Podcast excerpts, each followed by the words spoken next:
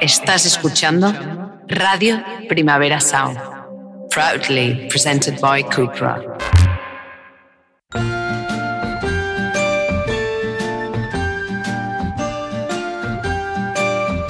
Ever since the day that you went away, you've been sending flowers to me. To me, sending flowers, me. Sending no Flowers today. Instead of sending flowers, come back to me and hold me in your arms again. Lucinda, ¿Cómo estás, Isabel? pues mira, vengo de pasar un COVID y ahora mismo estoy un poquito como.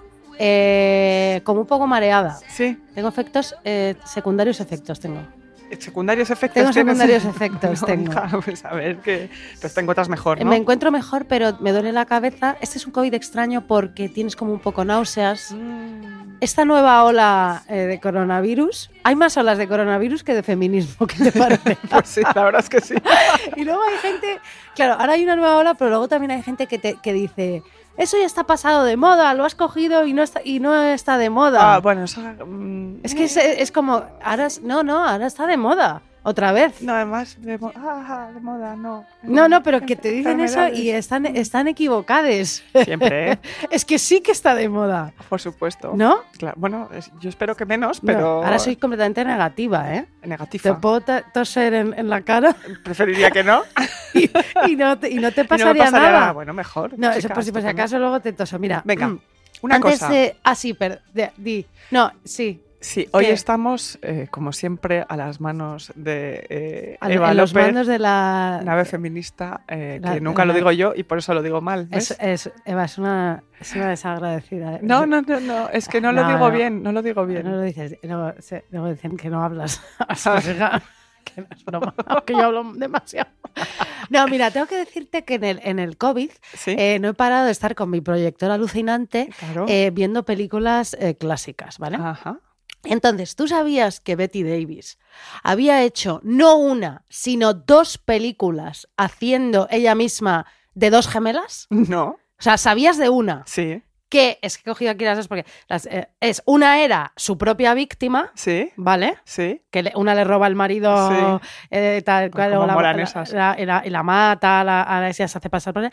Y la otra se llama Una vida robada, Oh. que es muy guay. ¿Y, esa, ¿Y la tengo que ver o qué? Bueno, es que esa, o sea, una es una vida robada que es maravillosa y la otra es su propia víctima que es maravillosa. Bueno, hoy me las pongo, que llueve aquí en Madrid. eh, en Madrid está lloviendo y todo sigue. Pero mira, es que una vida robada, y ya paro con esto, pero es que estoy completamente alucinada. Es de un director que me estoy viendo todas las películas que se llama Curtis Bernhardt, Ujú, que es alemán, ujú. que tiene una película con Joan Crawford. Bueno, Pero es que yo ahora estoy a tope ahora con Joan es Crawford. que es la mejor. Es la mejor. Vi la que me dijiste tú, Miedo Súbito, Bueno, que por es favor. impresionante. Ella es productora teatral, se casa con un actor. eh, Con un hombre fatal. Sí, con un hombre fatal que tacatiquiti que no te no, No, lo no, no contamos. decimos nada. pero es que hay una película aún mejor que Miedo Súbito, lo siento muchísimo que te la voy a pasar, Ah, que se llama Possessed, ajá. Poseída. Oh. Es una película increíble. ¿De qué época de Joan Crawford vendría a ser? Eh, No, es, pues, es un poco también de la de, mi- mm, eh, de Miedo Súbito, que es un poco de los años 50. Ah, muy bien. Buenísima. Buenísimo. Bueno, pero es que a- ayer, bueno, ya paro, ¿eh? Ayer me vi una que se llama El caso de Lucy no sé qué, que es la del hacha.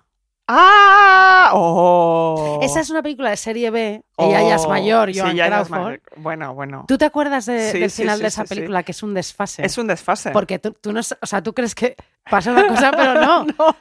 Ella mata con un hacha No a su ma- cuentes. no, no, no, no, con a su marido Sí. y, a la- y al amante del marido cuando llega ya a casa vestida con un vestido hawaiano y unos pendientes y unas pulseras que hacen tru, tru, tru, tru, tru, tru, y ella llega allí fumando, paseándose como una fan fatal, efectivamente, y entonces la meten en un psiquiátrico 20 años Mm, y 20 años después sale, mm, porque la hija además lo ve todo y se queda con la hija. Sí. Y desfase. Desfase. Mira, Curtis Bernhardt, estoy Pues a vamos tope. allá. Y no pienso decir, todo el mundo me pregunta, ¿cuál es la No, no. marca de tu proyector? Dile a Efraín, a, a tu amigo mexicano, ¿cuál es la marca? No, no, búscatelo tú, porque yo no te voy a dar la publi de nada, nadie me paga.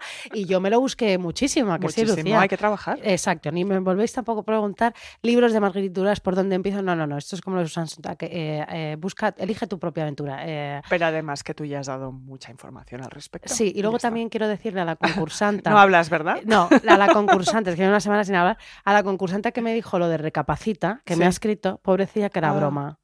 Ah. Así que eh, te pido mil perdones, pe- aunque mm, podías haber especificado que era una broma, porque no me sienta bien que, que creía que era haterismo, y ya la tengo aceptada otra vez. Pues y, muy bien. eh, Habéis hecho las paces. no, hombre, yo luego en el, en el por, por hacer shows, sabes que yo luego empiezo a menudo a cerda, no sé qué, no sé cuántos, tal, pe- pero te pido perdón porque eh, tú sabes que a- aparte de que en el show pues nos venimos arriba y todas esas cosas, eh, bueno, no, no hay que insultar ni luego decir esas cosas, pero que lo siento y que era broma y que estás readmitida en mi, en mi vida.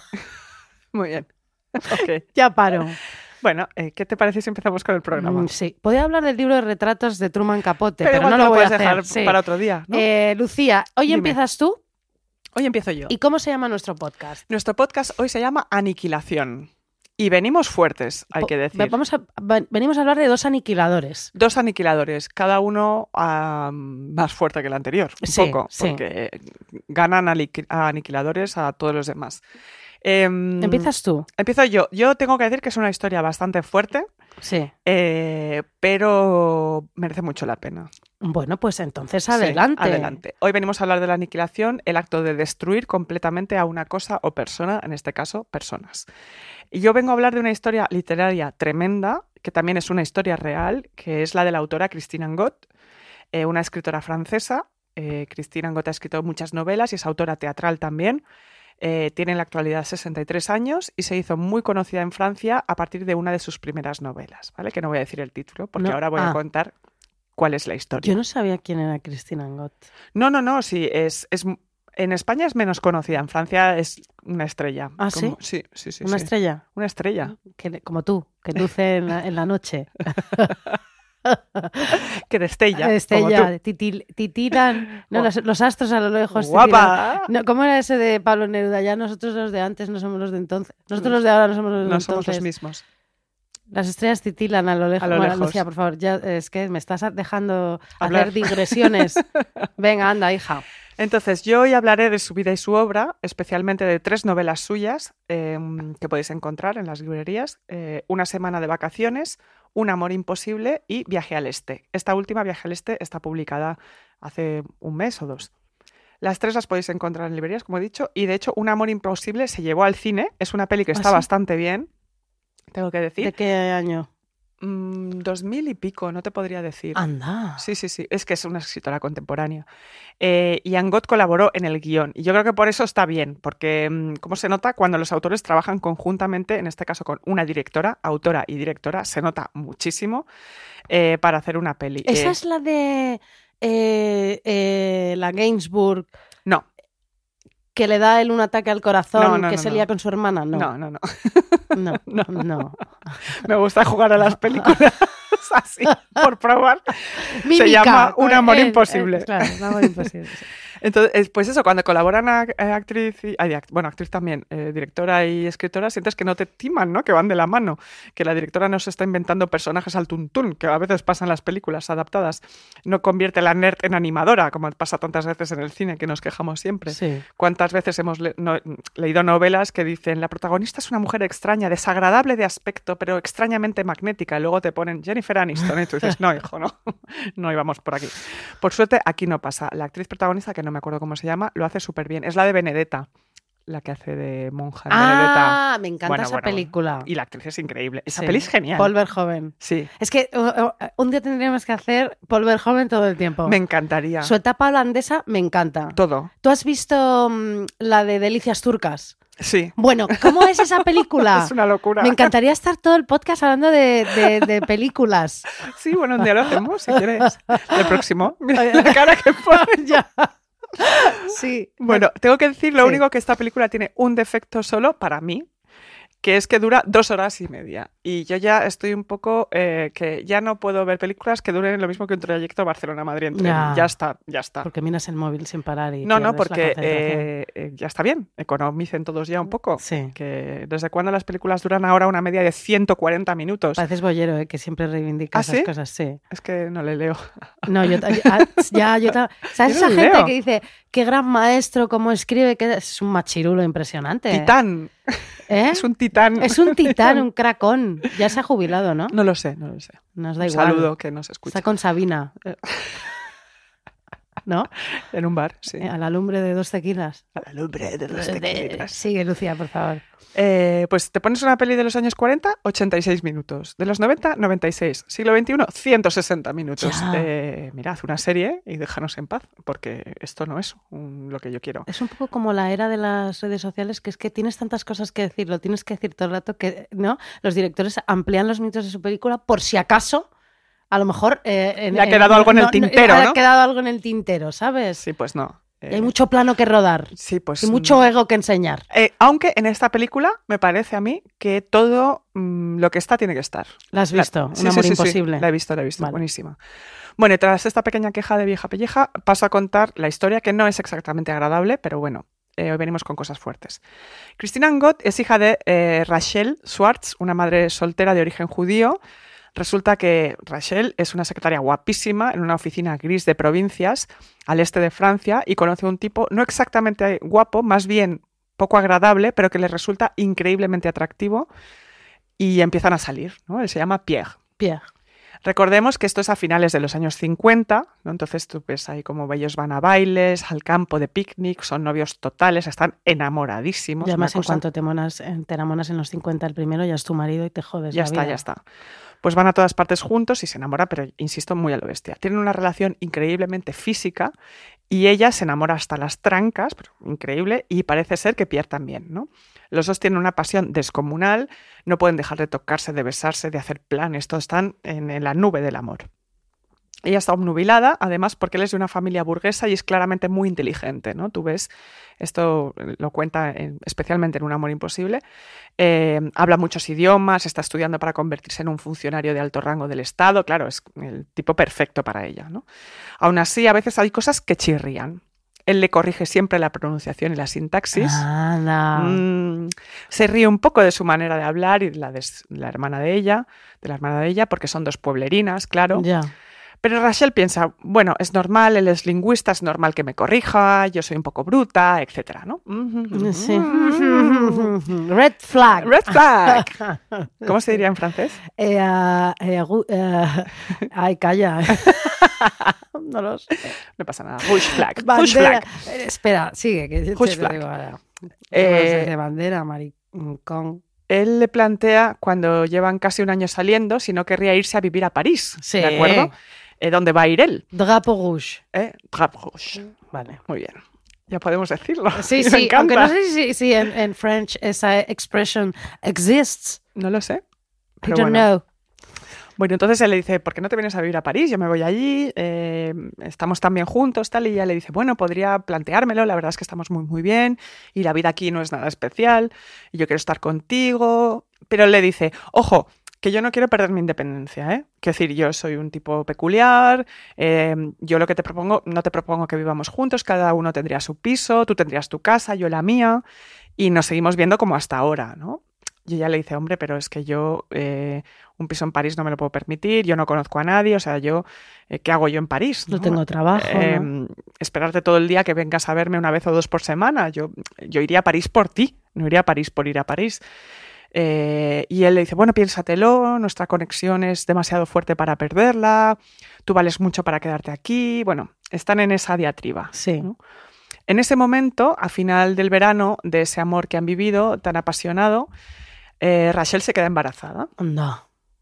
ha sido un bebé deseado, ojo, porque los dos quieren crear algo juntos, está planeado, no han usado métodos an- anticonceptivos de ninguna manera, y ella le dice que él le hace sentir que es la única mujer en el mundo. ¿no? Eh, cuando se lo cuenta, Pierre dice estar feliz y le, adver- le advierte eso sí de, pero esto no cambia nada entre nosotros. Oye, mira, ya no Pues Ya. ni me gusta nada.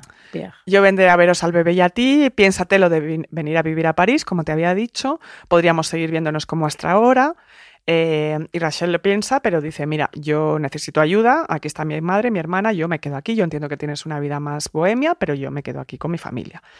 Él se va de vacaciones eh, a Italia, prometiéndole seguir en contacto mientras esté fuera y que se verán en cuanto regrese. Y dentro esta preciosa canción. Un poco de la época. ¿En qué época estamos ahora mismo esta historia? Los 50 y 50, algo, sí, se has dicho, sí, 59. perdona. Te propongo Ay, qué bonita. Sandro. Disfrutar de una mañana Claro, y ya está. ¿no? caminando de mi mano. De una mañana y luego ya me una voy. flor en tu planes ventana, sencillos.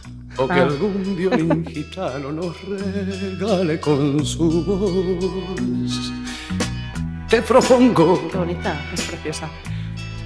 elegir la cartelera de algún cine continuado o tal vez mirar vidrieras. Te Mirar- propongo cosas simples, son las cosas de este amor. Oh. Yo no te propongo ni el sol ni las estrellas, tampoco yo te ofrezco un castillo de ilusión. pues, Yo oye. tengo para darte tan solo cosas buenas, triviales y sencillas, las cosas de este amor. Ay, mira que Ay, Mira que, dice, mira Te que- propongo. Ay, mira que te propongo, que te propongo, que. un amanecer cualquiera, Qué bonito. ferradas de mi brazo. Sandro, yo creo que es un Con cantante que tenemos que Valkyria reivindicar más en Quimera. España. Es muy poco conocido aquí. El otro día le pregunté. Tiene una tienda. De verdad. Que me quiera. Respeto a este señor. Yo no te propongo ni el sol ni las estrellas. La eminencia de la canción. Tampoco yo te ofrezco un castillo de Las tiendas son eminentes también. darte tan solo cosas buenas, triviales y sencillas, las cosas de este amor. Te propongo. En medio de este romance que está ahí, ¿no? Una- que no sabemos qué pasa. eh, Él está en Italia. Él está en Italia y Pierre Ah, no regresa. Claro, Anda. Claro. No al principio. Le manda postales cariñosas, preguntando cómo está, le dice que le echa de menos, mantiene la llama encendida y Rachel espera. Le cuenta él que sus estudios se complican, que su familia le reclama, que no podrá ir a verle tan pronto como deseaba, pero que piensa en ella sin parar. Y Rachel lo comprende y acepta la situación. Él es un bohemio y ella se ha enamorado de un bohemio. Bohemio lingüista, no sé, pijo. En fin, Bueno, com- ya. como tanta gente. Como to- bueno, es que están la- las dos eh, caras de la moneda. Eso es ¿no? así. Rachel pare a su hija, Christine. Que si Tiene- los bohemios po- pobres y los bohemios ricos. Sí, sí, sí, sí, total. Eh, Christine nace en 1959 y eh, Rachel se queda con su familia, como decía antes, y le pone su apellido, ¿no? Schwartz. El padre no aparece. Como eh, Fernando. ¿eh? Bueno, venga, a ver. Fernando Schwartz. A mí, Ya, perdón, es impresionante. que tengo que contar esta A historia ver, sí, bien. sí. Luego tú me. A Sí, ver, sí. no, sí. ¿Cómo le, cómo se- le llama a su hija? Christine Schwartz. Schwartz, Schwartz, como, e- como ella, ¿no? Le pone su apellido, que en ese momento sabemos que eso, claro, es madre soltera, hija de madre soltera. El padre, Pierre, no aparece para el nacimiento y solo verá a Rachel y a su propia hija pasados unos meses. Y desde entonces aparecerá esporádicamente hasta que la niña tiene cinco años, un par de veces más, ¿no? Se van, ella está enganchadísima. Sí. Se van un par- unos días de vacaciones juntos a la playa, él le cuenta a Rachel de su trabajo, le invita a marisco, que ella no ha probado, eh, le cuenta su vida diaria, nunca pregunta por la de ella, claro, o apenas un poquito. Rachel, consumida de deseo y frustración, accede a verle cuando él va, pensando en su hija y también porque siguen teniendo un sexo estupendo, como al principio. Ella está sola y siente que necesita ser querida, ser deseada, y las migajas del afecto de Pierre eh, le funcionan. Pero ¿qué pasa? En uno de esos encuentros, cuando la niña es pequeña, Rachel le pide que reconozca la paternidad de su hija, Ya. ¿no? que le ponga su apellido, de Christine. Eh, cuando, aunque en el pueblo están bien, es posible que se muden a una localidad más grande y Rachel está estudiando unas oposiciones y quiere empezar de cero, ¿no? quiere crecer en su trabajo eh, y quiere que la niña tenga el apellido de su padre. ¿no? Recordemos, ya son los años 60, en una zona conservadora, ella es una madre soltera y en el colegio no quiere que Christine pase por ser una rareza. ¿no? Ya. Eh, Pierre se resiste porque no lo tiene claro, cree que eso le ata una vez más, ¿no? siempre está con este discurso. Sí. Y finalmente le dice, es que sabes qué pasa, eh, Rachel, es que es que ahora me voy a casar. Anda. ¿Cómo le explico yo a mi mujer que tengo una hija? Pero bueno, pero es que pare- este parece el de Sexo en Nueva York, eh, Mr. Big, Mr. Big. cuando se casa con Natasha. Total, total. Eh, Rachel no se lo puede creer, claro, después de todo lo que ha aguantado sobre su supuesta libertad, sus rollos de ataduras, porque además ella sabe que él estaba enamorado de ella. Pierre se casa, pero ¿cómo se atreve? Entonces le echa de su casa, se pone hecha una furia por fin y le dice, no quiero verte nunca más. Así las dos pasan eh, juntas unos años, ¿no? Rachel y Christine son simbióticas, ¿no? Se entienden, se dan cariño, se necesitan, se cuidan, madre e hija.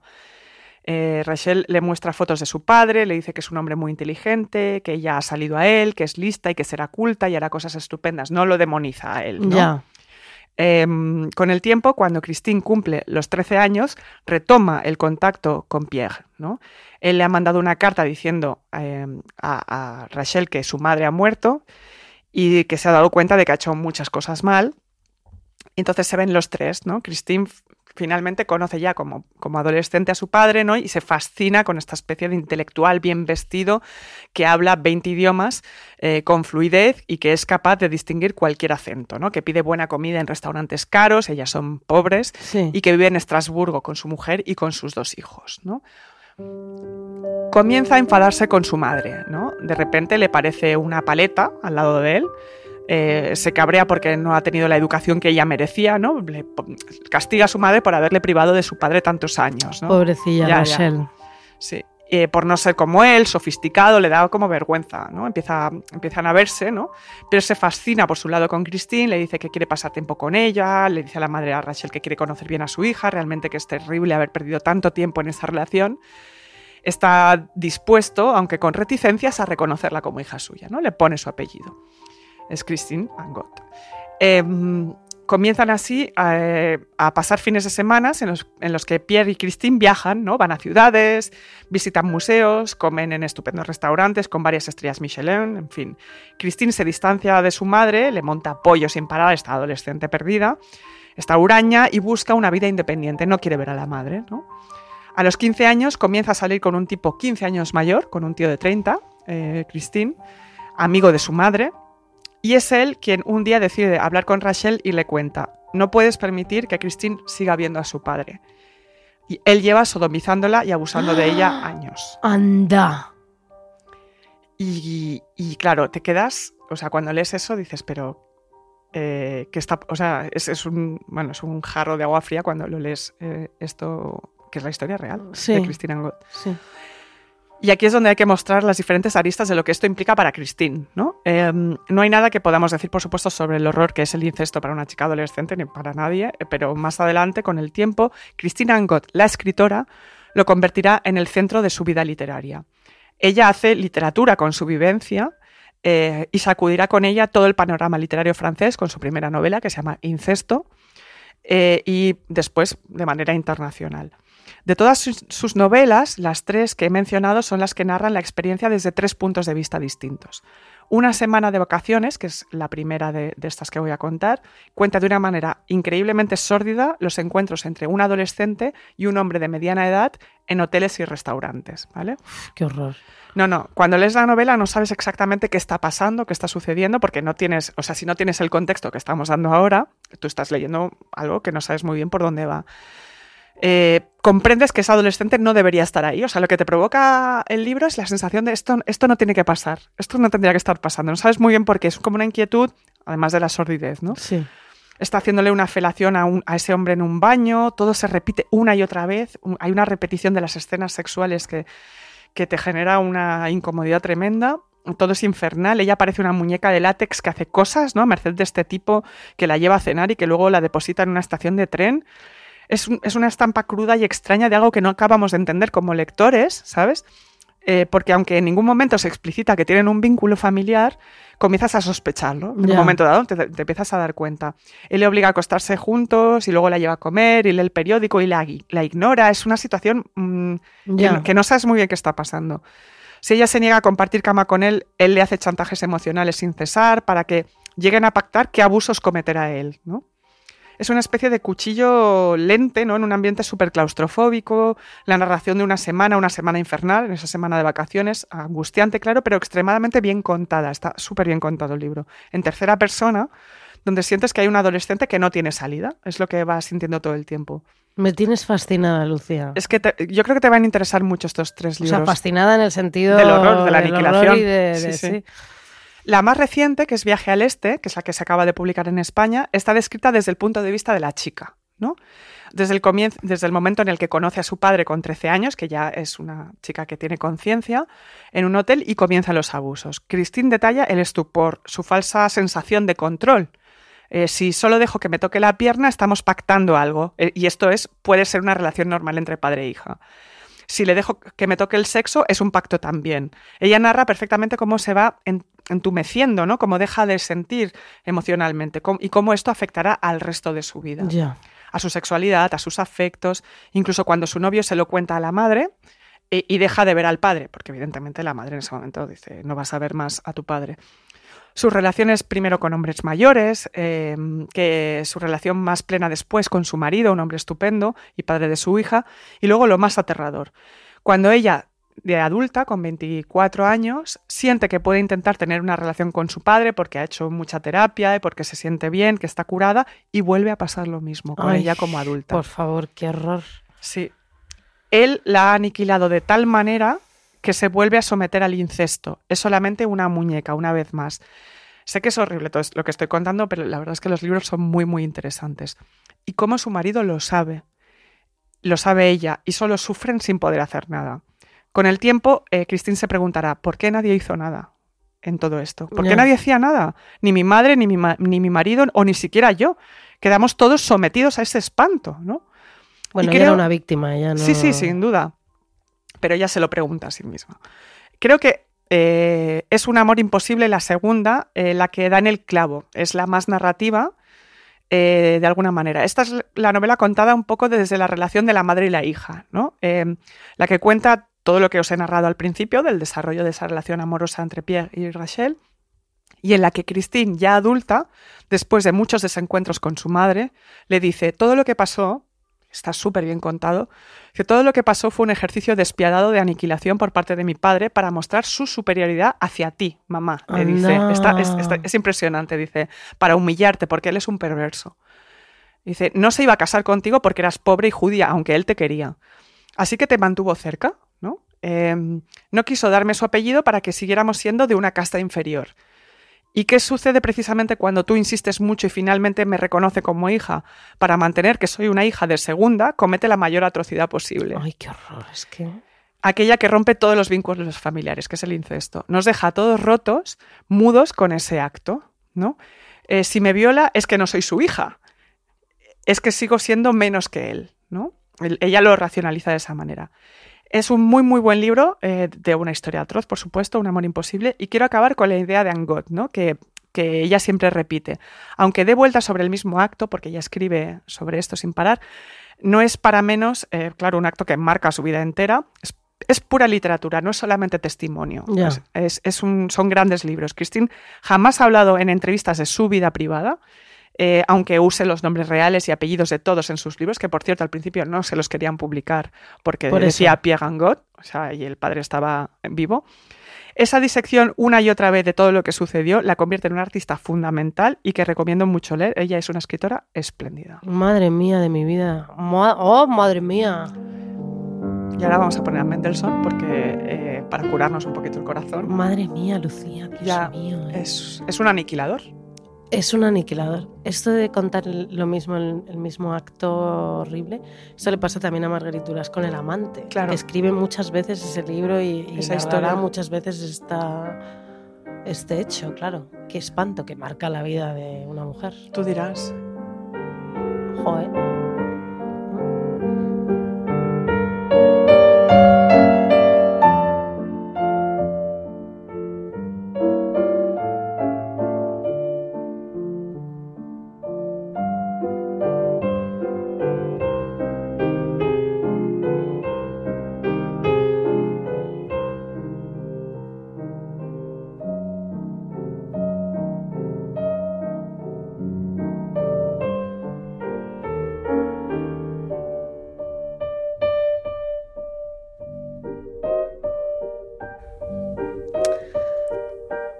Lucía, Dime. ahora Sí, venimos a hablar, antes de que empiece yo con mi aniquilación, sí. de una película que se estrena el 16 de diciembre y Sí. venimos a hablar de ella porque nos ha encantado. Es una maravilla y además nos cura un poco.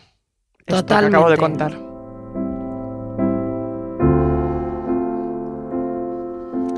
Esto es Sakamoto, hija, porque es que es mi favorito. ¿Cómo se Eh, llama este? esta canción? Amore. Amore. Mira, en ah, o Amores, no sé, Amores, Amores. No sé. Amor, amor, creo que es. Eh, Amores. amores de barra. Amores de Sí. par. Te digo una cosa, en el, en el Wrapped eh, de Spotify, Sí. Sakamoto es mi número uno. Es tu número uno. Es mi número uno. Yo no sé cuál es mi número uno de este año. Eh, no me acuerdo. Pero era todo, era todo tremendo. Era todo tremendo. Sí. Ay, Lucy, qué fuerte. No, yo también tenía cosas muy tremendas. Muy ¿eh? tremendas, muy divertidas. Sí. Bueno, pues mira, eh, venimos con esta música tan bonita a hablar de esta película que se llama After Sun. Sí. After Sun, qué bonito. After Sun. After Sun. After Sun. Sol, noche, bien, estupendo, ¿no? Te cura la piel. Bien, como decía, vamos a hacer un alto en el camino de la aniquilación porque os venimos a recomendar esta película estupenda, After Sun, dirigida por Charlotte Wells. Es una productora, guionista y directora de cine escocesa de 35 años y After Sun es su primera película, su Pues, ópera oye, prima. Ya, o sea, Ah, Es eh, impresionante. va- va- esta persona señora va a hacer, esta escocesa va a te- a dar mucho que hablar. va a hacer lo que ella quiera en no, la vida. No, no. Pero eso es de diva. Sí, sí, no, de, vale. Rocío Jurado, No, haces cla- tú. Eso es, bien. Amigas, el amor romántico ya está pasado de moda, ya lo dice Vivian Gornick en su último libro, que es una puta maravilla, pero no tenemos que hablar ahora de esto porque ahora venimos a hablar de After Sun. Y esta película es una delicia porque nos narra el amor de un padre y una hija en un verano de los años 90. ¿Qué banda sonora tiene, eh? No, no, que no es la banda sonora de la película. No, no, no digo, ya lo sé, pero digo que banda sonora Ah, tiene la película. Fantástica, Maravilla. sí. Un resort en Turquía, karaoke, toboganes en las piscinas y de fondo, notan en el fondo, la intimidad de un padre y una hija que se adoran. Mm. ¿Vale? Claro. Es verano, nos ciega el sol, sin embargo, el tormento de ese padre nos atraviesa y le atraviesa a él. Mm. Sofía tiene 6, 7 años, ¿no? O No, 11, 11, 11, 11 años. perdón, madre mía, hija mía. Es que tú madre con la edad de mía, los ni- niños es Ya, no, es impresionante. que para mí todos tienen, todos tienen 7 Me años. acuerdo de esos adolescentes que les preguntaste si jugaban con castillos y muñecas. Casi tenían 20 años. Estaban tatuadas ya. Bueno, a ver, Sofía tiene 11 años, ¿vale? En fin. Bien, Sofía de adulta recordará ese verano para siempre. After Sun es una película conmovedora que recoge con su preciosa fotografía, porque madre mía, además te, te apetece Preciosa. ya que sea verano, porque es, es una pasada. Dice. mm, Digo, con su preciosa fotografía, ¿no? Recoge un verano de ensueño, pero también la melancolía más lacerante. Ay, sí, sí. Cuando bascula, cuando una película bascula en eso, en- en- enseguida te como que te atrapa, ¿no? Y ya estás ahí. Estás, estás. Estás ahí. Tiene, bueno, tiene algo totalmente conmovedor. Sí. Es conmovedora esta peli. Sophie recuerda que el verano y aquel hombre al que más quiso, al más generoso, el que intentaba crear recuerdos y momentos alegres, inolvidables, mientras luchaba en silencio con sus propios temores, miedos, fantasmas, monstruos más bien, Sí. Lucía, ¿verdad? Sí, sí, y a sí, sí. pleno sol, que A eso pleno es fuerte. sol. Mm, Lucha con tus monstruos a pleno sol. No es fácil. Es imposible. Es mejor luchar con tus monstruos cuando llueve que a pleno Sin sol, duda. ¿no? Hombre. El pleno sol como que parece que tienes que estar eh, genial y estar roto por dentro. Eso es, es horroroso. peor. Eso es horroroso. Dios mío, en fin. Y aquella niña en aquel verano de los 90 nunca notó nada, ¿no? No. De esa lucha interior. Sofía es adulta y recuerda. Es una película preciosa, Lucía. Totalmente, es una película realmente hermosa para quitarnos el sabor de tanta historia truculenta y difícil. Qué bien contada está esa manera de no hacer nada en el verano, ¿no? De hecho, además que te, que te caen bien estas dos personas que son turistas británicos. Sí, que- totalmente. Que, dices, no es fácil hacer no, eso. no, no, no en es un fácil. resort. No, no, no.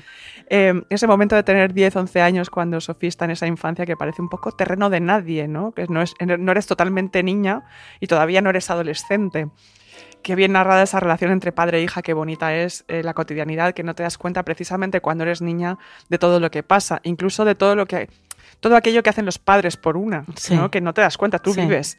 Eh, cuando ser adulto es un misterio que no logras comprender y que a veces ni te importa, porque para eso eres niña y tu vida es tu centro y hay un montón de cosas que no conoces de tus padres y no comprenderás hasta mucho más adelante. Él le echa After Sun. Sí.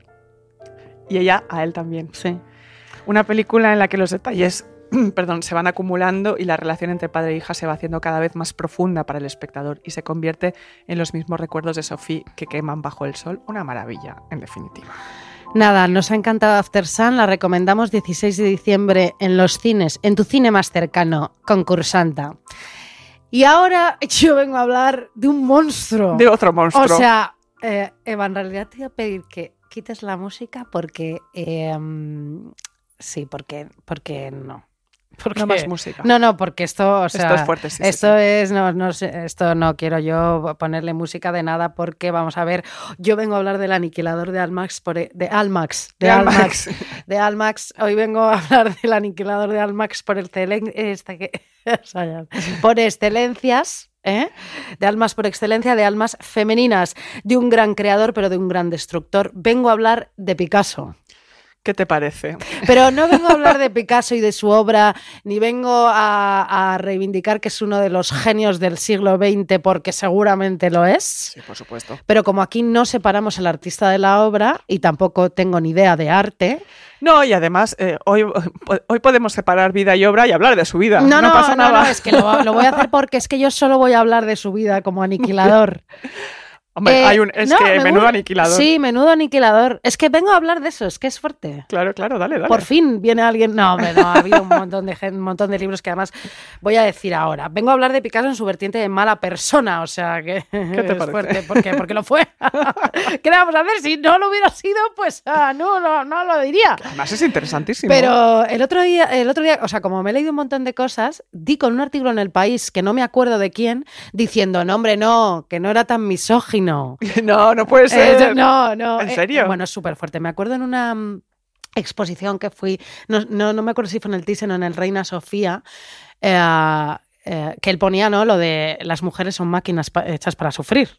Ajá. O sea, ya esto Ah. Era- es un era- statement. era en el eh, Reina. Era en el Reina. Ya, ya te. Ya te Creo ya- que hablaban incluso de fem- feminismo y Picasso. No, Fue es que una fue- cosa esa- muy era, loca. era una cosa fuerte, sí. Bueno, pues esto que escribió esta persona en el país, pues eh, También. chico, háztelo mirar. No me acuerdo ni qué año era, pero bueno. No, no.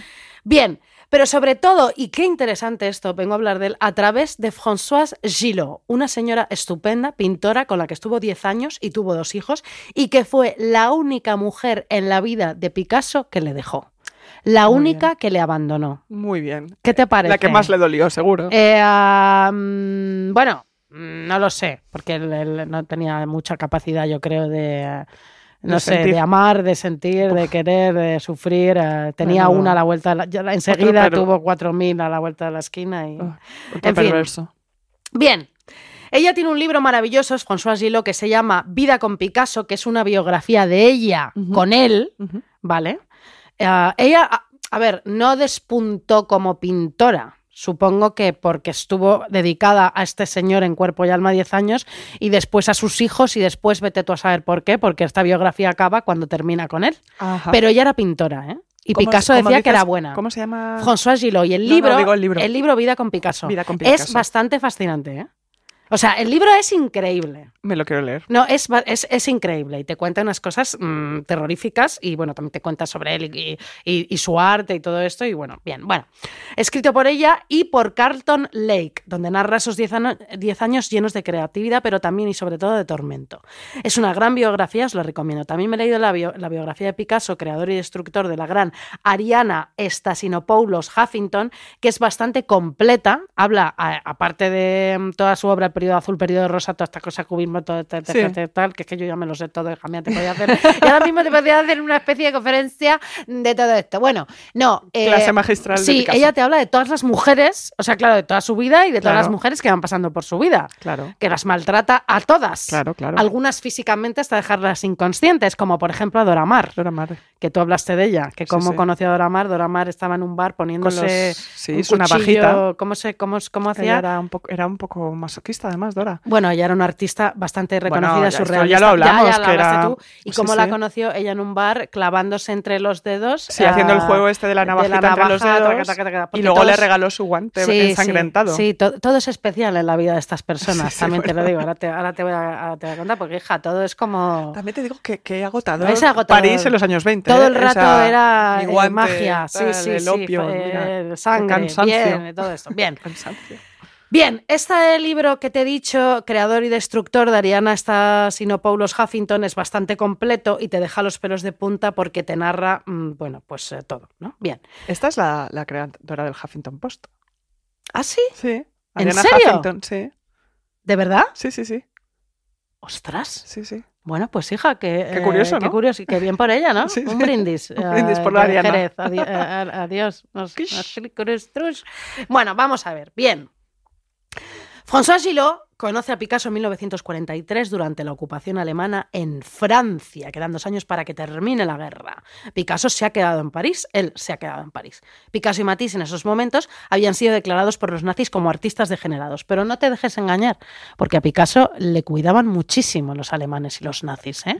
Y tenía bastante poder y se llevaba bastante bien. A él no le Sí. tocaban las narices. No, no, no. ¿eh? Eh, Era Dora Maar la que estaba ahí eh, eh, muchísimo más politizada que él. Pues eh, hay que fíjate, decir. sí, bien. Pero estamos hablando de François Gillot, Sí. cariño, que va después de Dora Maar, ¿eh? A ver, ¿qué te digo? Bien, eh, François Gillot tenía 21 años, los mismos años que tenía Paul, el hijo de Picasso, con su mujer, eh, el que tuvo con su mujer la bailarina Olga Koklova, ¿vale? Bien, Ujú. tenía los mismos años que su hijo, ¿eh? Sí. Y él le triplicaba la edad, tenía 61 años. François estaba con su amiga Geneviève y con el actor Alain Coulin en un restaurante de París, cenando precisamente, ¿no?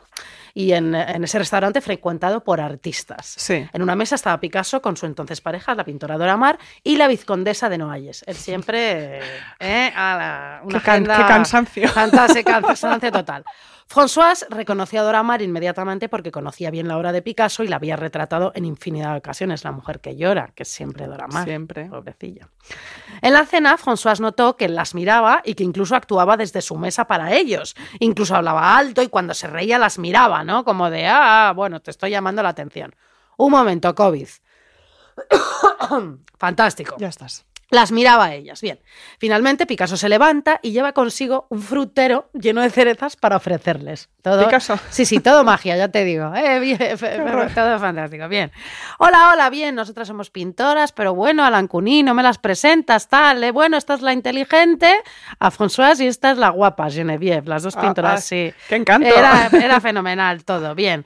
Y él les dice, bueno, venid a verme al estudio cuando queráis, fenomenal. Y así empieza la relación de amistad. Bien.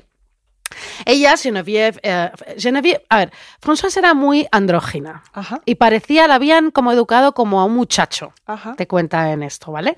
Y Geneviève era una señora lesbiana divina Sí. y entre ellas había como una especie de relación espiritual, no sexual, porque creo que François eh, no llegó nunca a sentir eh, deseo por ella, que es mm, lo que en el libro te viene a decir, pero yo qué sé. Ya, Y tenían una relación muy simbiótica Sí. y eran muy amigas. sí. Van a verle al estudio a Picasso. Las dos. Las dos, en primera instancia. Bien.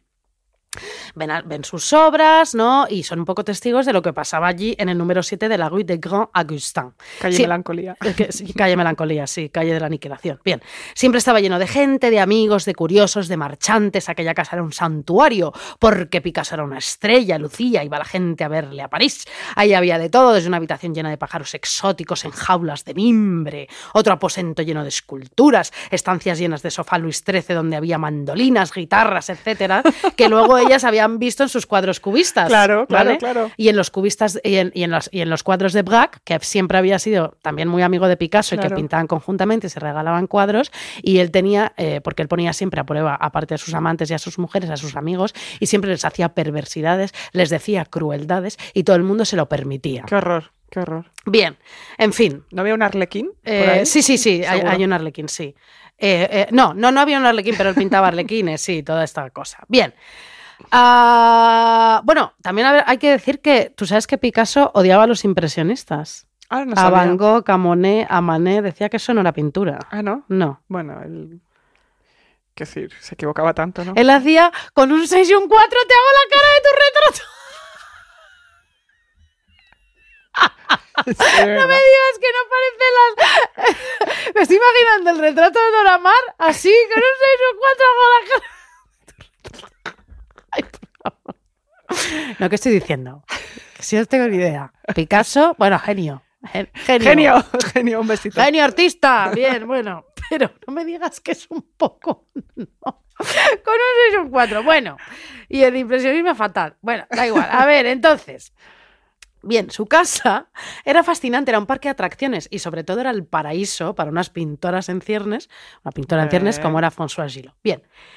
Ella ya empezó a ir sola, Ajá. porque Geneviève, que salía un poco la tostada, Y además así ni me- no iba a hacer Eh, nada ahí. eso, eso, ya no, eso ya no sé, porque ya no sé mucho la vida eh, de Genevieve, luego ya se soa, pero tengo que decir que, que Genevieve ya le dice, mira, aquí este quiere lo que quiere, yo paso, Paso. ya ven tú, colega, porque yo paso a este señor que tiene 115 años, que le están haciendo aquí todos la pelota en este taller lleno de gente, Sí, y en fin, bueno, bien. ya. Ella iba ya de vez en cuando, ya sola, veía sus cuadros, ella le mostraba los suyos, él le ayudaba, él va a una exposición de ella, le dice que pinta, que dibuja muy bien, que le va a ayudar a, a tal. Toda la Bien. etapa de seducción, ¿no? Sí, sí, Se pero sí porta que, superbién. sí que le ayuda a ella, Sí, ¿eh? sí. en plan eh, artísticamente. Genevieve ya pasaba de todo y Picasso, pues un buen día, cuando François Giraud va al- al taller, pues la besa. Ujú. ¿vale? Le planta un beso en los morros, porque claro, la tensión sexual ya, pues un poquito se tenía que resolver, aunque fuera con este mínimo gestito, ¿no? Por supuesto. Bien, le da un besito. Pero él se molesta porque ella no puso impedimento. Y él les peta, al menos deberías haberme rechazado. De lo contrario, puedo pensar que quizá conseguiría de ti todo cuanto deseara. O sea, es que es, es perverso Bueno, hasta para eso, chico, para la seducción. Él mm. quería el tira y afloja todo el rato porque... Qué claro, agotador. y debía ser muy aburrido ser como una persona que nadie le lleva la contraria, que es como el jefe de- en, en la vida de todos. Necesita jueguecito. Necesito jueguecito, ¿no? Y entonces eh, le dice, claro, eh, puedo pensar que quizá conseguiría de ti y todo cuanto deseo, ¿no? Y pregunto, ¿cómo puedes esperar que yo seduzca a alguien en estas condiciones? Si tú no estás dispuesta a resistir, tendré que pensarlo. Mira, por favor. Fonsas con 21 años flipando, claro. Flip- ¿Y flipo por qué se yo va a ahora. resistir si le gustaba, no? ¿Pero qué quiere decir? Nah, este señor es Este que... señor, esto menudo, ya ahí, con ole. un 6 y un 4... Vamos, vamos. Te planta tu retrato. Bien. Ella sigue yendo al estudio, le mostraba los cuadros, coqueteaban, ya se bes- besaban. Él como en un momento como que le toca los pechos, ella tampoco se resiste. Él como que le protesta otra vez. Bueno, qué bien, rush ese flag, ¿eh? Un jueves, poco. ay, todo el rato era un coñazo. Pero todo iba despacio, porque además él le decía, ven poco. Mm. No, pero porque decía, vamos a saborear esto. Porque luego esto no dura mucho Ya. vamos poco a poco, vamos conociéndonos, dame una cita, vamos al parque, entra en mi vida sin anunciarte. Qué bonito fue aquello, ¿eh, Ay, Lucía? no, por favor. bueno, por favor. entonces eso como que le va diciendo que todo a fueguito lento. Sí. Y entonces están así seis meses, cariño. Ya eso te puede enloquecer. No, pero eso, o sea, quiero decir, en pero, ese- en ese pero ahí sentido... ella se, en- y se engancha ¿eh? ahí. Claro, ella se engancha, pero bueno, la parte tiene sus amantes y tal, pero bueno, ¿por qué Rush? ¿Por qué No, pero tal? que ella tiene 21 años, que ella podría en un momento dado haber dicho, mira, pues ahí está, yo qué sé, Jean Paul. que- No, no, espera, es que ella tiene un buen coño, ¿eh? Sí, sí, seguro. No, es, es que ella se va muchas veces. Ya, ya, ya, Ahora ya. te voy a explicar. Vale. Bien. Fu- Fueron también despacio, no solo porque él lo pedía, sino porque ella, Ya le venía bien. no, también va tranquila. Sí. Ella va tranquila. Ella, su padre, en un momento dado le echa de casa porque ella está estudiando Derecho, pero se quiere dedicar directamente a la pintura. pintura. Y su, cuando le anuncia que se va de casa, su padre le dice: Tienes media hora para pensártelo, eh, lo que has dicho, y en media hora vas a decirme que vuelves a estudiar Derecho porque si no te echo de casa. Ella coge, se pira, coge las maletas y se va a vivir a casa de su abuela. Llega su padre, le planta una paliza acojonante, la abuela les separa y no vuelve a ver al padre hasta dentro de muchísimos años después, cuando ella ya tiene dos hijos de Picasso, ¿vale? Ella ya se va a separar y muere su, y se- cuando se muere su abuela. Entonces ella vive con su abuela, está feliz, se está dedicando a la pintura Muy y bien. Picasso le Una está persona ayudando. independiente. Sí. Muy bien. Bien. Todo iba despacio, estuvieron así seis meses. Vale, en 1944 ella trabaja ya en su pintura a tope y luego pues mm, se la lleva a Picasso él, y entonces él ya empieza un poco como a obsesionarse con ella. Él ya empieza, ya han pasado seis meses, ojo, ya, ya, te- ya me estoy obsesionando. Picasso era un señor que quería, eh, que quería que las personas dejaran de existir cuando dejasen de estar con él. En consecuencia, sus amigos nunca le contaban las cosas que hacían no estando con él, porque eso le cabreaba que flipas. O sea, si los amigos quedaban Sin y él, él. no estaba, se enfadaba muchísimo con el anfitrión o con el que estaba contando anécdotas de él. Igual que se enfadaba con ella si ella le contaba cosas que estaba haciendo fuera de estar con O él. sea, FOMO perpetuo. no, tenía o sea, este esto, es- señor. esto es muy desfase. Es muy es desfase. como soy Dios. Bueno, acuérdate que decía eso.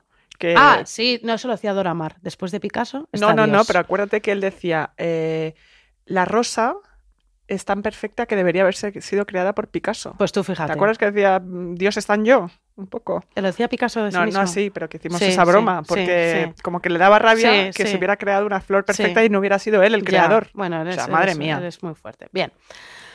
Él empezó a estar, ya te digo, loco por ella, ese aspecto de muchacho que tenía, como él decía, tan andrógino, François, ¿no? Tan de moda eh, esto por los surrealistas en Claro. aquella época. Las mujeres tenían que tener como este aspecto andrógino, ¿no?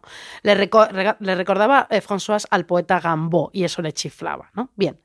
Ese mismo año, eh, en 1944, uno de sus mejores amigos, Max Jacob, fue arrestado y enviado al campo de detención de Drancy, primera etapa hacia el largo viaje a Auschwitz, a Auschwitz o a, Da- a- a Dachau, ¿no? Estos campos de concentración, los peores, ¿no? Se supone. Bien.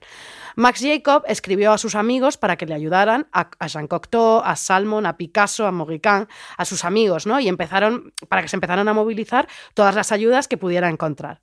Cocteau redactó una carta para que le indultaran. Picasso no estaba entre los firmantes, ¿no? Y eso que tenía muchísima. mm, ah, mucho, mucha- Prestigio. No, mucho power y Sí, muchas. sí, sí. Mucha influencia. Mucha influencia, exacto. Fueron hasta su casa a pedirle que usara su prestigio ante los alemanes para intervenir en ayuda de Max Jacob. Se negó.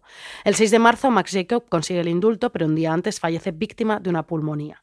Hay que decir que aunque era un artista considerado degenerado, ¿no? Era considerado de- degenerado por los alemanes, le protegían en París, como he dicho antes, y podía perfectamente haber ayudado a su amigo. Esa es una de las grandes traiciones de Picasso que además eh, un poco le atormentará toda su vida. Tiene otra con Apollinaire, que no la contaré ahora porque hay una especie de robo de la Mona Lisa en el Louvre que tiene que ver un poco con esto, él un poco que reniega del amigo, de Paul Ya, Apollinaire. tal. Se Bueno, pone de perfil. Sí, eso no tiene nada que ver un poco con Alfonso Asiro, pero quiero para que vea la gente qué clase de persona Era, es este claro. señor asqueroso. Bien. Bien, llega la liberación, ¿no? Picasso se inscribe en el Partido Comunista y vete tú a saber por qué se convierte en una mega estrella ya alucinante en París. Se ha quedado en París en la ocupación, se convierte en un símbolo, van soldados americanos allí a su taller a verle, va la gente allí a verle en procesión. Es como que él, mm, no sé, no sé, no sé qué triunfo ha tenido en quedarse en la ocupación en París. Mm. eh, con Bueno, el- lo capitaliza bien. bueno, lo digamos. capitaliza bien cuando encima eh, podían hacerle favores de todo tipo y tal, pero bueno, ya se convierte como en el estrellón máximo, ¿vale? Como el símbolo de la liberación. Sí, O sea, están De Gaulle y él. ya ves. Es fuerte, ¿no? Era el hombre de la Francia liberada. Bien. En 1945, François eh, dejaba pasar varias temporadas sin ver a Picasso. Ya había conocido su parte sádica y además él seguía con Dora Maar, con la que llevaba 10 años. Dora, al saberse sustituida por François, empezó a desintegrarse. Se inventaba cosas para que Picasso fuera a su casa, como que le habían robado, hacía cosas como muy extrañas, ¿no? Varias veces me han robado la bicicleta, ven, ven, no sé qué, no sé cuántos, para llamar la atención. Ella se fue volviendo loca, sobre todo eh, en, el- en la ruptura. Él la Claro. fue volviendo loca porque le decía, "Está, eh, estás flipando, yo no estoy con nadie, no sé Sí, sí, cuántos, los de en fin, gas, eh, sí, to- todo bien. impresionante. Un día ella fue al taller de Picasso, donde también estaba el poeta Paul Eluard, y les gritó: Vosotros dos os tenéis que arrolla- arrodillar ante mí. Les agarró del cuello e intentó ponerles de rodillas. Le empezó, empezó a decir que llevaban una vida que no deberían de llevar, que eran unos. mm, mm. bueno, es que ella de repente como que se hizo súper católica y Sí. cristiana y se apoyó como en la religión Sí. católica y en Dios para poder sobrellevar esto. Totalmente. Y entonces a ellos les vio como unos pendencieros y como unos señores mm, horrorosos. Y entonces, bueno, pues llegó allí. Y delirio empe- místico y- tenía. Mm. exacto. Y llegó allí psicótica perdida Sí. y tal. ¿Qué pasa? Esa misma tarde, Picasso llama a Lacan, quien la, tuvo, quien la tiene tres semanas en su clínica sometiéndole a un tratamiento con electrochoques. Paul Eluard, en cuanto Lacan se lleva a Dora, rompe una silla en pedazos del cabreo que tiene y, le- y empieza a recordarle a Picasso la belleza de Dora, su inteligencia, porque era una tía listísima, su posición con los surrealistas. Ella era toda una referente, respeta y le reprocha su actitud con ella, todas las humillaciones, la tortura, la profunda infelicidad que le había procurado y cómo había convertido a una diosa como Dora en una loca furiosa. Sí, total. Esto sería hasta el final de sus días, porque esta- esto la atormentó. Se, se recuperó después. Se recuperó, que es lo que cuenta en el libro que ac- recomendamos de Victoria Convalía, Sí. de la que es la biografía de Dora.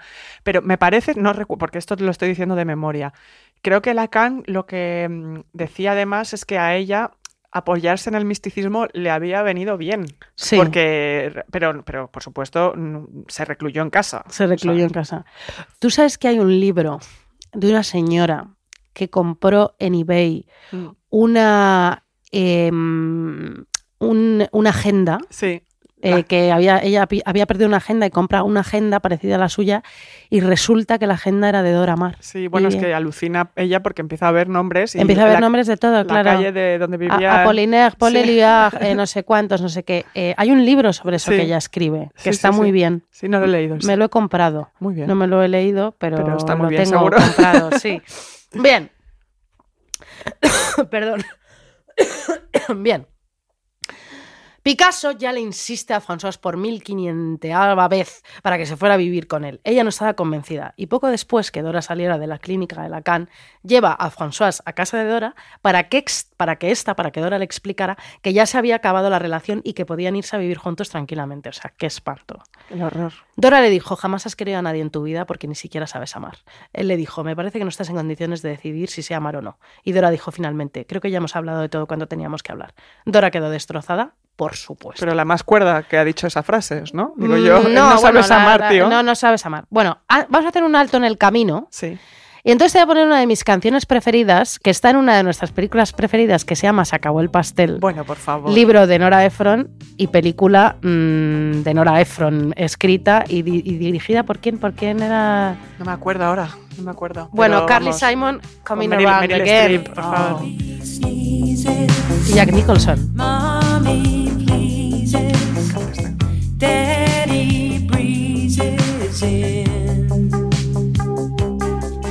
So good on paper, Me encanta esa canción. so romantic, but so bewildering. ¿Te está interesando lo que te estoy contando? China? Muchísimo.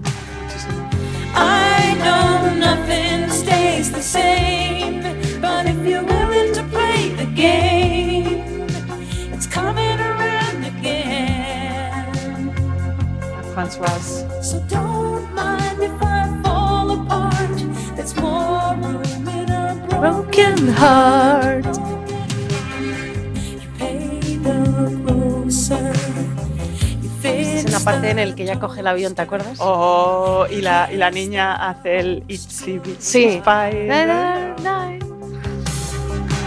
You break a window, burn the surface, scream a lullaby.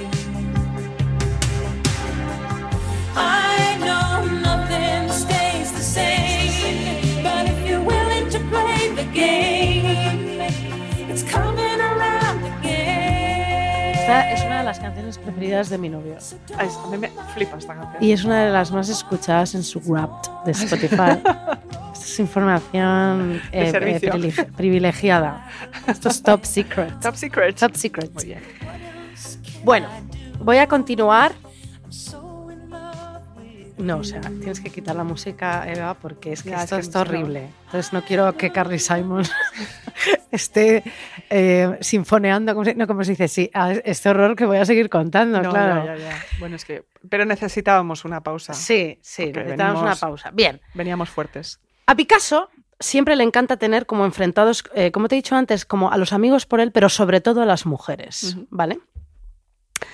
Siempre. François pronto sabría que su ex, Magui Tegues, con quien Picasso tenía una hija, Maya, le escribía cartas de amor todos los días y que Picasso pasaba dos días a la semana con ella y con su hija. Luego Picasso le leía, la- le- leía las cartas a François y le reprochaba que ella no le escribiese esas cartas de amor, que no le quería lo suficiente. Claro, François se resistía a irse a vivir con él pues por las cartas, por Dora Maar, por lo que le hacían No los sé. amigos, todo eso, ¿no? ¿Quién sabe? Y él ya estaba hasta las narices. Le decía cosas como, no sé por qué te he pedido que vinieses para, eh, para mí, se- no sé qué- por qué te he pedi- pedido que vinieses a mi casa, para mí sería mucho más divertido ir a un burdel. O no hay nada más parecido a un perro de lanas como otro perro de lanas. Y eso también puede aplicarse a las mujeres. O para mí solo hay dos clases de mujeres, las diosas y las que son como felpudos. Sí, eh, eh, eh, ¡Canto, qué eh, encanto! sí. Un día, ya de cabreo, en plan, a mí no me mareas más, la agarra de los brazos, le aprieta su cigarro contra su mejilla y mientras François notaba que le ardía la cara, él le dice, ¿te vienes a vivir conmigo o te dejo?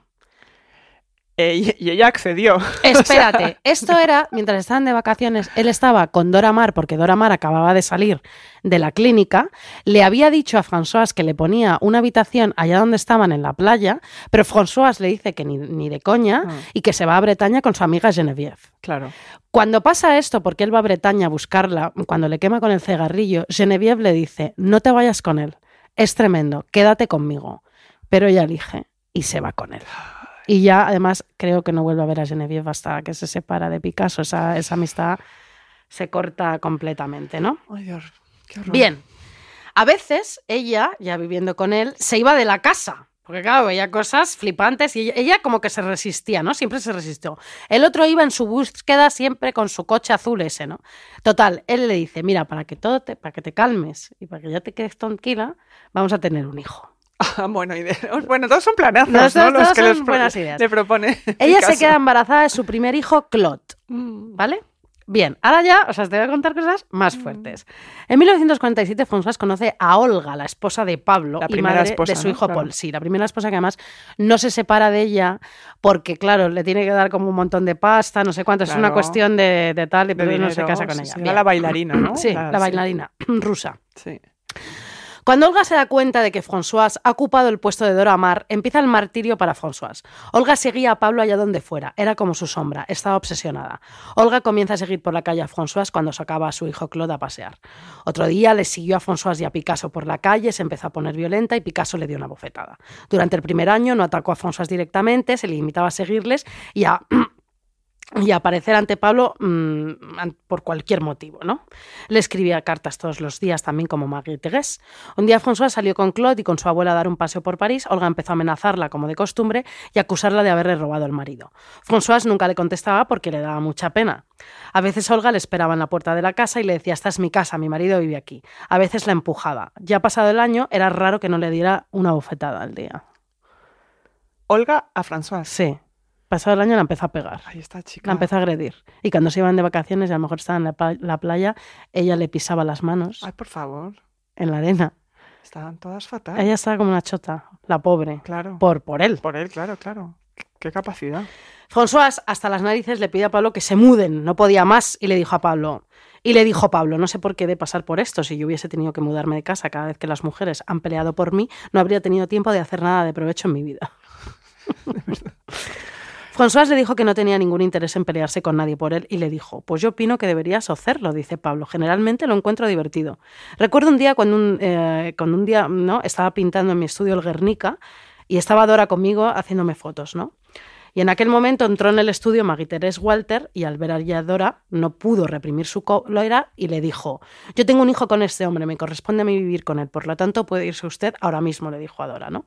Dora repuso, tengo razones como usted para estar aquí, aunque no he parido ningún hijo. Picasso continuó pintando y ellas discutiendo agriamente. Finalmente Magui-Terés se volvió hacia Picasso y le dijo, decídete, ¿cuál de nosotras a- dos ha de irse? Pablo, es muy difícil tomar esta decisión porque las dos me gustáis por diferentes razones. Maguitegues porque es dulce y pacífica y siempre hace lo que yo, le- yo deseo. Y Dora porque es una mujer inteligente. Decidí pues que no tomaría ninguna decisión porque estaba satisfecho con tal estado de las cosas. Les dije que debían luchar entre ellas para decidir el asunto. Y así lo hicieron. Quizás sea uno de mis recuerdos más deliciosos. Bueno, este hombre es que no tengo palabras. Se pegaron delante del Guernica mientras él pegaba el Guernica Insisto que por qué, ver quién se quedaba. qué época tan agotadora. te lo Bueno, digo. o sea...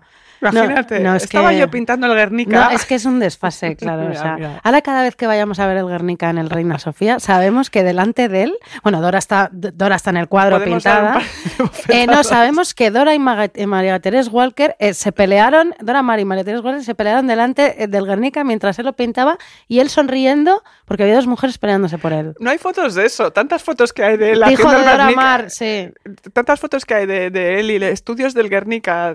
Pues, Sí, chico, además bueno. todo es violencia, ¿no? Guerra Todo. civil en el No, y- Guernica, y- y- guerra, guerra allí y violencia mientras está pintando. Y su eh, disfrute del espectáculo. No, es Qué muy fuerte. perversión. Bueno, bien, pasa el tiempo. François vive con Picasso, le ayuda en todo. Ella estaba súper cansada todo el rato porque hacía las veces de su secretaria y un poco de su esclava, ¿vale? Claro. Ella nunca dormía más de cinco horas. Pablo no se levantaba hasta mediodía. Mira, además ella, él, eh, él era muy fuerte porque le- por la mañana le costaba mucho levantarse de Mm. la cama. Y había como que ir a insistir un montón de veces. Él no quería levantarse de la cama, como que no encontraba sentido para levantarse. Era una cosa súper eh, coñazo De pavos. sí, de sí. pavo. O sea, había como que insistirle un montón hasta que se levantaba y se levantaba como a la una de la tarde todos los días. Mm. Bien. Vale. Ella tenía que organizar la casa cada día, encender las estufas del estudio para que él pintara, examinar el correo de Picasso, contestar las ca- cartas que había que contestar.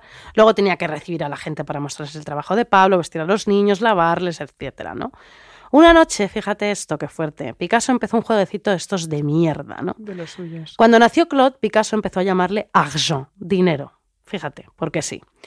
Entonces, el niño dormía en la habitación de al lado cuando se acostaban eh, a las 2 o las 3 de la mañana, que era cuando Picasso terminaba su trabajo, porque ella se quedaba con él mientras pintaba, y además tenían largas conversaciones de la conversación, etcétera, etcétera.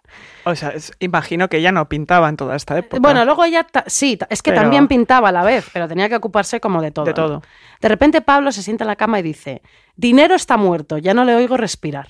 En aquel momento François no tenía ni idea de lo que estaba hablando. Y él le dice, sabes muy bien lo que quiero decir, me refiero al niño. Repliqué que aquella era una forma muy extraña de expresarse, dice François. Y ella escuchaba perfectamente la respiración de la criatura.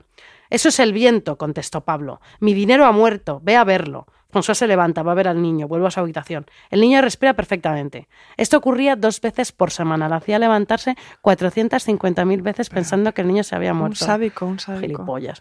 Muy a menudo, cuando François iba a ver si respiraba Claude, se despertaba Claude y eso significaba una media hora más hasta que se Qué volvía a horror, dormir. pero qué horror, qué, qué horror.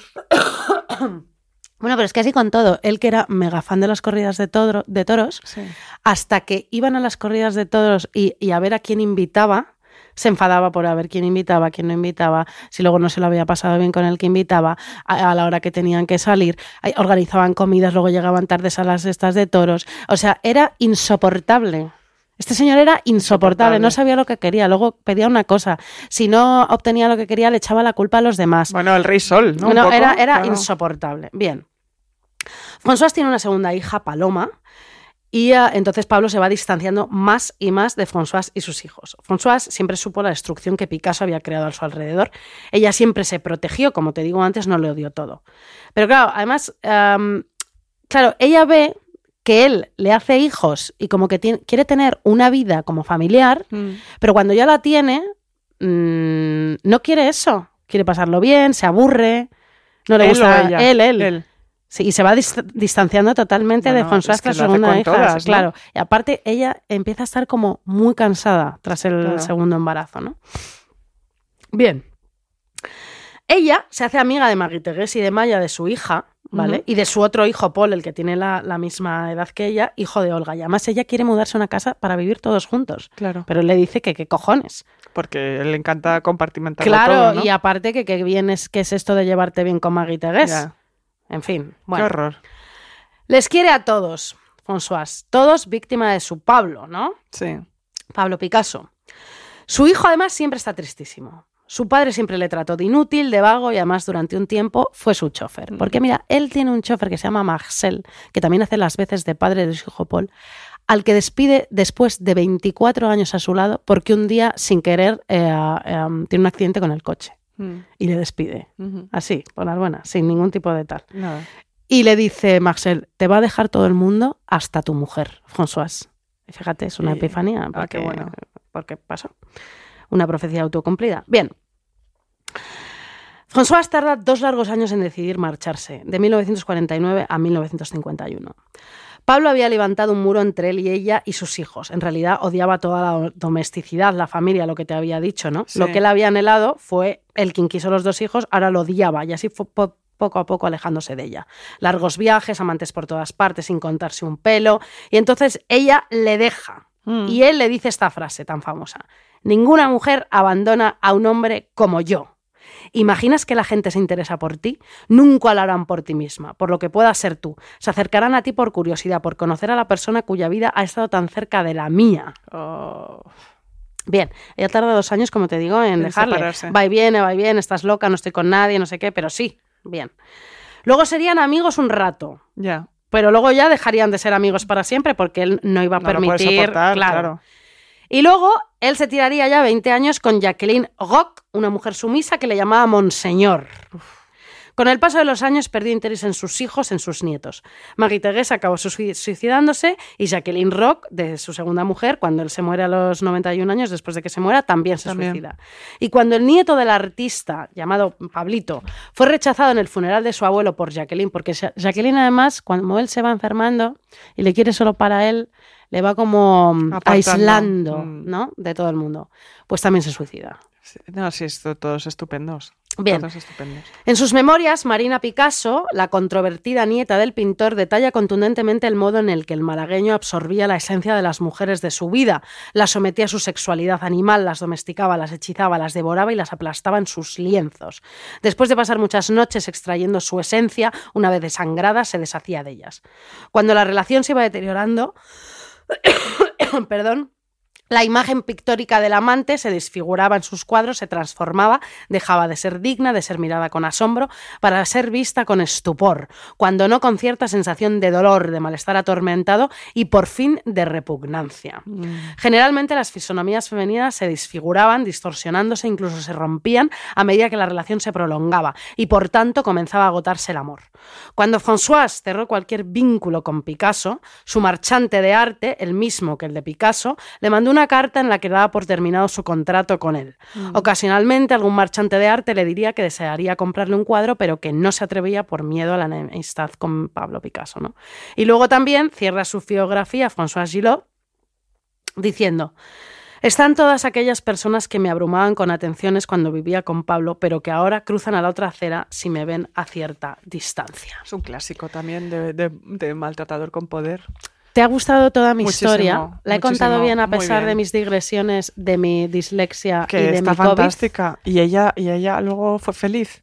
Pues supongo que sí, lejos de ese cabrón. Eso espero. Siempre, ¿no? Siempre mejor. Siempre mejor. Bueno, y ahora te voy a poner una de mis canciones favoritas A para ver. terminar el podcast, que es un himno y un clásico. ¡Oh! ¡Buah! De Elvis. I can't walk out because I love you too much, baby. Esta canción es una pasada. Por favor, Eva, sume- su- súbenosla. Why can't you see what you're doing to me? When you don't believe a word I say. Concursantes, estamos en teatros a partir de enero. Together Venid a vernos. with suspicious minds. Suspicious minds. they don't read their names. With suspicious minds. No, a ver, o sea, Barcelona. Enero. Quedan entradas, os va ganando Madrid. eh, Bastante Ah. os van ganando. Mirad, enero Barcelona, febrero Madrid, marzo Barcelona, abril Madrid, Madrid. mayo Barcelona, junio Madrid y julio Barcelona. Por favor, lle- por favor, llenadnos el teatro, Haced el favor. porque así nosotras luego nos vamos a Menorca. Claro. Vosotras lo Tienes- pasáis bomba, lo damos todo, Todo. que no se diga, ¿eh? Que no se diga de Joder, verdad. lo damos todo, ¿eh? Hacemos directos casi de dos horas, que Sí, no sí. podéis ir a hacer pis. No. El otro día me preguntó una concursanta si vendían alcohol en los teatros. No lo sé. Eh, creo que en el Coliseum sí. En el Coliseum sí. Eh, no lo sé. ¿eh? No lo sé. Pero bueno, mm, no sé qué decirte. de amiga. todas maneras, luego nos vamos al Lope pero de Vega. te puedes traer una latita tú de fuera. O una ¿sabes? petaca. Una petaquita. O, o tomarte las cañas antes. Claro. Y luego Ya entras después. así con el puntito. Hemos elegido un tema para Madrid eh, que a mí me está resultando muy difícil, Lucinda. Quiero cambiar el tema. Ay, de verdad, siempre igual. Es que no, pu- es que no, no, no me ocurren ideas. Estoy seca. Y el COVID me ha dejado Pues tiesa. te veo bien de la cabeza, ¿eh? Porque el Bueno, COVID te gracias. deja- No, no, te digo, digo que la memoria a mí me dejó bastante lela. mira, acuérdate. mira, mira, mira.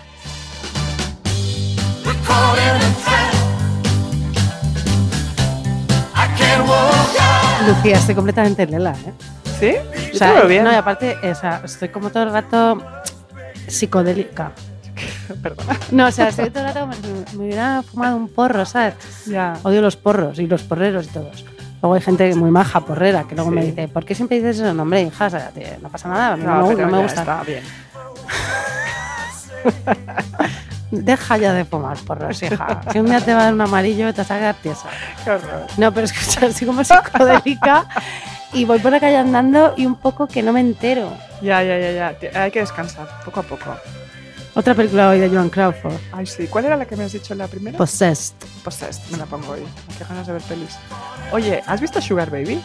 Es que la volví a ver el otro día, me encanta esa peli. Una alemana. No, Ah, es muy chula. Sugar Baby. Sugar Baby. Estoy viendo Candy, como tú me has dicho. ¿Y qué tal? A ver, bueno, Lucinda. ¿Y ¿Sabes qué pasa? A- eh, O sea, ya tengo un interés, me queda un capítulo, está muy bien hecha. Está ¿eh? bien. está bien. No, pero es que sabes que estoy ya un poco cansada. O sea, ahora estamos todo el rato viendo ficciones de mujeres y todo esto, me encanta. Pero estoy un poco ya cansada de las ficciones de las señoras amadas de casa Ah, mira. bebé. que están como aburridas y que lo están pasando mal y que, y que matan a gente. A mí es que yo estoy ahora con el true crime y todas esas cosas. No puedo parar, tengo un problema. ¿Sí? Me los he acabado todo. ¿Así? No me quedan. ¿Viste uno que dijiste que te aburrió, que te dije yo, el de las escaleras? Ah, no puedes seguir. No puedes ¿No? seguir. Me aburrí como una hostia. ¿Qué dices? vamos. Pero es que tienes que ver el documental de verdad. Es que eso es lo que estaba viendo. Ah, bueno, pues entonces ve la serie de la Es que me hace un plataforma. rollo. Ya me, fíjate que me leí el caso de tan lento que iba todo. Digo, mira, me voy a leer un buen reportaje Bueno, y así ver qué pasa. Pero es que sabes, una- ahora ya acabamos, ¿eh? pero Sí. sabes, que- sabes lo que, pa- este Sí, caso sí. que no voy a decir, na- sabes lo que dice en la conclusión Sí, sí, de un búho, sí, sí. que fue un búho. De, mira, nueve capítulos de una hora para que sea un búho. Mm, déjame en paz. Pero es que él no pudo haber hecho todo eso. O sea, se Ah. muestra que no podía haber hecho todo eso. Ya, ya, bueno. Y fue un búho que entró en la casa. Ella se descalabra por las escaleras por el búho. Pues menudo estropicio el búho, ¿eh? No, es que, escucha, Porque. Es que eso no sale en- ni en la serie. No, no, en la serie creo que sí, pero es que en el documental no sale lo del búho. Pues es lo más interesante. Claro, es lo más interesante. Fíjate. Qué desfase. Mi madre dice que fue él. pero bueno, no sé. Bueno, concursantas, Bueno. nos vemos en el Coliseum Madrid el 17 de diciembre. Si Dios quiere, si no pilla a Lucía COVID, No, no, no, no, no, yo me voy a quedar si en no casa sin tenemos parar. gastroenteritis, apendicitis Ni o nada. hija. Nada, nada, nada. Nos vemos la semana que viene, la otra y la siguiente. Un besazo. Besos.